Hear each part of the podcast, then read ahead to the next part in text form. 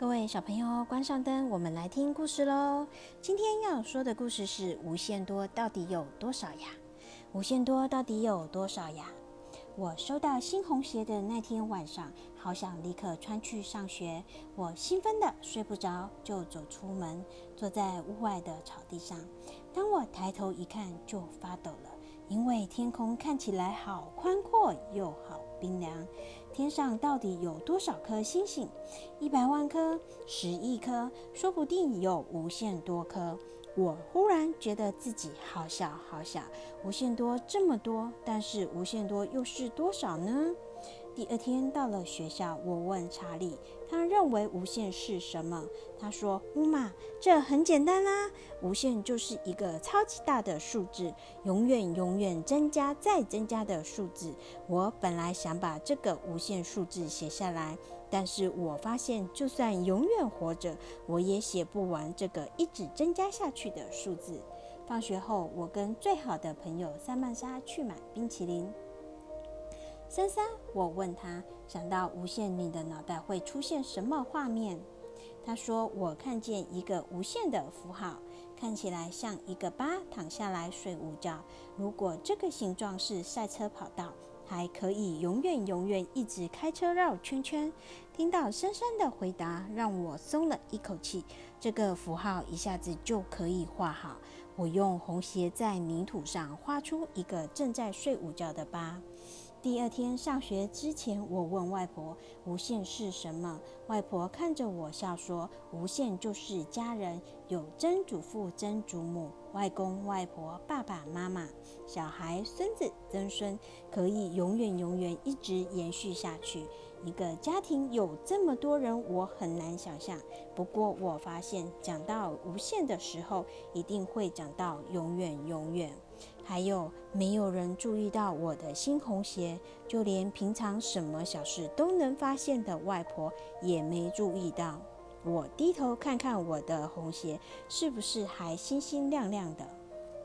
然后我开始想，有什么事是我想永远永远一直做的？一开始我想永远永远都是下课时间，可是如果下课休息前没有上课，下课休息完也没有上课，那还叫做下课休息吗？还是我永远一直八岁？可是如果珊珊已经长到八十五岁了，我还是八岁，我还会是她最好的朋友吗？还是我可以永远永远一直吃冰淇淋，但是吃到舌头痛了怎么办？哎呀，想到这里，我的头已经开始痛了。中午吃饭的时候，我问厨房的曼奇林先生，他觉得无限是什么？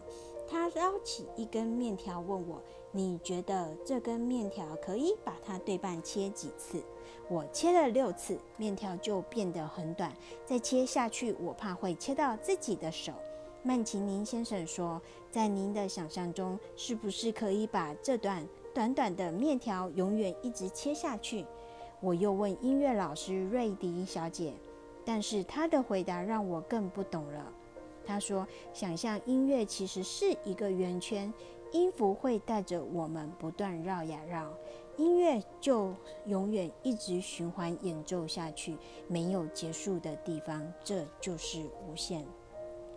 我忽然觉得，我对无限的疑问可能永远也问不完。我得穿上我的红鞋回家了。晚餐时间，外婆煮了我最爱吃的奶油鸡肉饭。她一边调味，一边看着我说：“乌玛，早上我忘了跟你说，你的鞋子是世界上最美的鞋。”后来外婆说了什么，我都没听到，因为我开心的一直笑。那时我知道了，我永远永远爱外婆，这就是无限。那天晚上，我要外婆跟我一起看星星。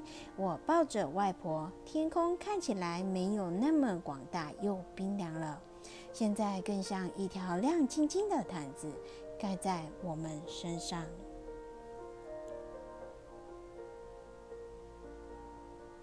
各位小朋友，今天的故事就说到这里喽。